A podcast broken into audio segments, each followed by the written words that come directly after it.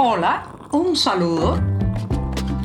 Les habla Joanny Sánchez, cubana, periodista, ciudadana, y les traigo este cafecito informativo recién colado y sin azúcar para despertar. La primera semana informativa de este año llega a su final en este podcast. Un año más para estar junto a ustedes, un año más para contarles la realidad de Cuba, un año más para compartir mi tradicional cafecito informativo de cada mañana. Eso sí, sin una gota de azúcar amargo, amargo, como me gusta a mí para despertarme noticiosamente, que es justamente lo que voy a hacer en este 5 de enero de 2023. Necesito, necesito un sorbito largo para esta jornada de viernes. Después de este buchito, les cuento que mañana es 6 de enero. Tradicionalmente en Cuba se celebró por mucho tiempo la llegada de los Reyes Magos. Era un momento de festividad. También se le ponía punto final a los festejos navideños ese día. Y claro pues se regalaba a los niños. Los niños se ilusionaban mucho con eh, los regalos los presentes que abrían muy temprano en la mañana y que eh, pues eh, los padres organizaban con días y días de antelación mucho esfuerzo y mucho sacrificio pero también con mucha alegría de ver sonreír a sus pequeños. Pertenezco a una generación que ni tuvo navidad ni reyes magos y mucho menos árbol de navidad. El primer árbol navideño que vi en mi vida lo observé a los 17 años en una iglesia de Centro Habana, visto desde fuera, desde la calle. Recuerden que eran los tiempos también, señoras y señores, que cuando uno entraba a un templo, a una iglesia, ya quedaba marcado, podía meterse en muchísimos problemas, impedírsele que estudiara en la universidad, obtener una carrera, obtener un trabajo con cierto rigor o ciertos filtros ideológicos y eh, que la gente se eh, negaba a poner árboles de Navidad en la sala de su casa para no contraer todos esos problemas y represalias políticas e ideológicas que venían aparejados. Bueno, yo soy de esa generación y también de la generación que no tuvo reyes magos. En esos momentos se vendían algunos juguetes eh, por el sistema de el mercado racionado y para colmo se cambió la fecha para julio para desterrar, eliminar cualquier raíz de festividad alrededor del 6 de enero. Y sin embargo, sin embargo, las tradiciones tienen la capacidad de permanecer agazapadas y brotar, brotar en cierto momento, que es lo que ha pasado con el día de eh, los Reyes Magos o 6 de enero. Por estas jornadas he visto muchos padres preocupados buscando desde chocolates, golosinas hasta juguetes, algunos presentes, ropa, calzado para sus hijos. La gran celebración, los festejos fundamentales, los presentes mayoritariamente se sostienen, eso sí, con el dinero que viene desde el exilio y la emigración cubana. O sea, los emigrados cubanos apuntalan el Día de los Reyes en Cuba eh, son mayoritariamente los que financian eh, los presentes que reciben los niños. De todas maneras, también hay que decir que muchas familias no pueden permitirse algo así porque es prácticamente un lujo en este momento de crisis que vivimos. Así que por hoy eh, vemos algunos que salen a la calle desesperados tratando de comprar un paquete de galletas dulces, quizás algún chocolate, algo de último minuto porque no han podido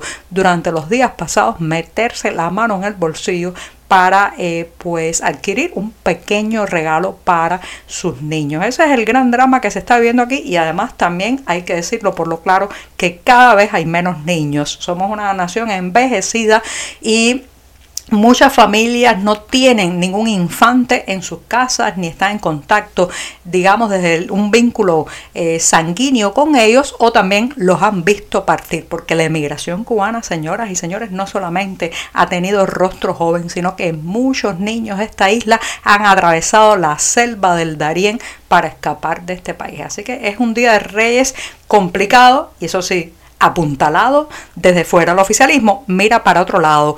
Ese día no existe para ellos, pero las tradiciones, las tradiciones tienen la capacidad de agazaparse y brotar.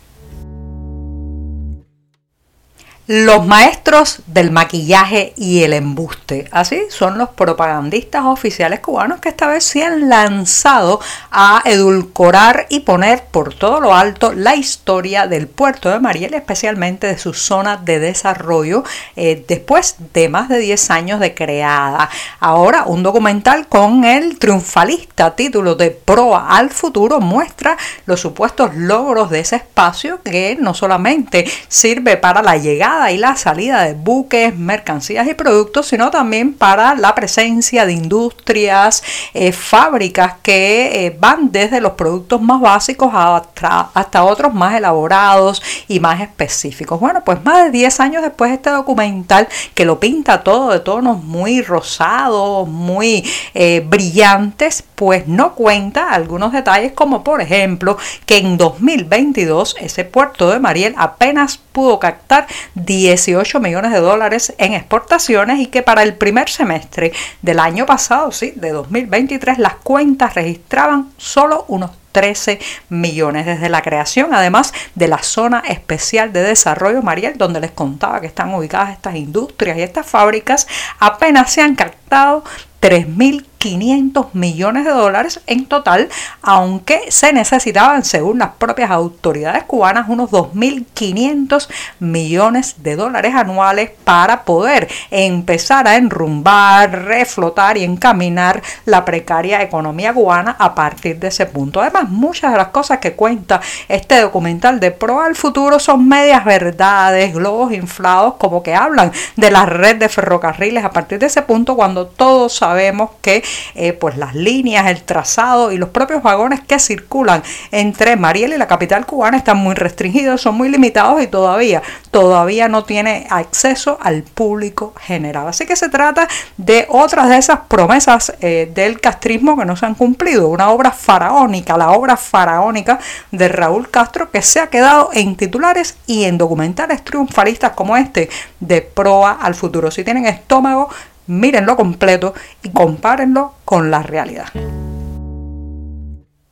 Mientras los cubanos nos sentimos ahora mismo como la cenicienta, si de ser pacientes en el sistema de salud pública cubano se trata, por el deterioro de la infraestructura, la falta de medicamentos, la ausencia también de personal calificado que ha emigrado o está en misiones oficiales en el extranjero, pues los turistas parece que son la princesa con zapatos de cristal. Al menos a ellos va dirigida la publicidad que ha lanzado en los últimos días la comercializadora de servicios médicos que asegura pues eh, comenzarán una estrategia para hacer de esta isla el paraíso del viajero enfermo. La Gallería Norte de la provincia de Ceo Ávila será convertida en un centro, ellos dicen, de terapias orientales, occidentales y con delfines. Nadie sabe muy bien cómo va a ser eso, pero añaden que allí las energías ancestrales tendrán peso como el uso de medicamentos cubanos. O sea, están preparando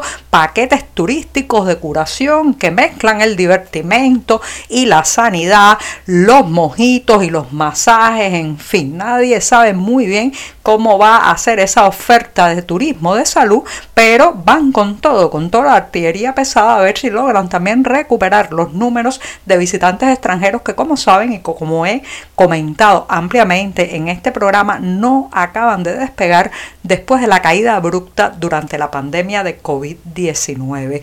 De todas formas, este tipo de propaganda y publicidad es muy contraproducente de cara al público nacional. Si pueden pescar algún que otro visitante, algún que otro, otro turista para estos paquetes que mezclan turismo y sanidad, bueno, bien, pero para la gente que vive aquí en la isla, esto manda un mensaje muy negativo y tiene un costo político, porque comparan constantemente la mala calidad de los servicios sanitarios que tenemos los cubanos y por otro, pues todos estos paquetes de lujo, confort, probablemente con todas las condiciones, la infraestructura y los insumos que se ofrecen a los extranjeros. Yo me pregunto, ¿y si un familiar en el extranjero le paga a un cubano de la isla dos semanas en la callería norte haciéndose algún tratamiento lo permitirán. Ahora cubanos de primera y de segunda, según el acceso a, estos, a estas opciones de turismo de salud. La pregunta queda abierta porque tengo la impresión que ni las autoridades turísticas saben muy bien a dónde va a llegar esto. Y esta última jornada informativa de la primera semana del año la voy a despedir por todo lo alto anunciando el nacimiento de un podcast. ¿sí? El podcast se ha convertido cada vez más en una apuesta informativa también para la opinión y los comentarios sobre la realidad cubana que brotan de esta isla dado que es un formato mucho más ligero, más fácil de publicar desde las conexiones, las difíciles conexiones a internet que nos brinda el monopolio estatal de telecomunicaciones ETEX. Además la voz el sonido generan una conexión muy poderosa, así que periodistas, activistas y cubanos en general apuestan cada vez más por el podcast. Y esta semana ha nacido Como lo viví, un espacio que dirige y conduce el periodista Reinaldo Escobar y que eh, plantea un periplo, un recorrido desde sus memorias, eh, sus experiencias y los testimonios de primera mano que eh, pues acumuló a lo largo de estos 65 años. Hace un recorrido por la historia de Cuba desde lo personal, desde lo vivencial en seis décadas y media. El eslogan que ha planteado para este programa, ¿Cómo lo viví? es estas no son mis memorias, pero son memorias mías. Así que ya saben, pueden encontrar cómo lo viví en las plataformas Evox y también a través de la cuenta de Facebook del periodista Reinaldo Escobar. Los dejo con ese primer capítulo que está eh, basado en los hechos ocurridos también durante la primera semana de enero a lo largo de muchos años. Así que con esto sí, me despido hasta el próximo lunes deseándoles que tengan este primer fin de semana del año en familia, recordando a los que están y a los que no están y también pues planteándose buenas metas, sueños elevados, pronósticos que reten para este 2024 que apenas comienza. Muchas gracias y hasta el próximo lunes. Por hoy es todo. Te espero el lunes a la misma hora. Síguenos en 14medio.com. También estamos en Facebook, Twitter, Instagram y en tu WhatsApp. No olvides, claro está, compartir nuestro cafecito informativo con tus amigos. Muchas gracias.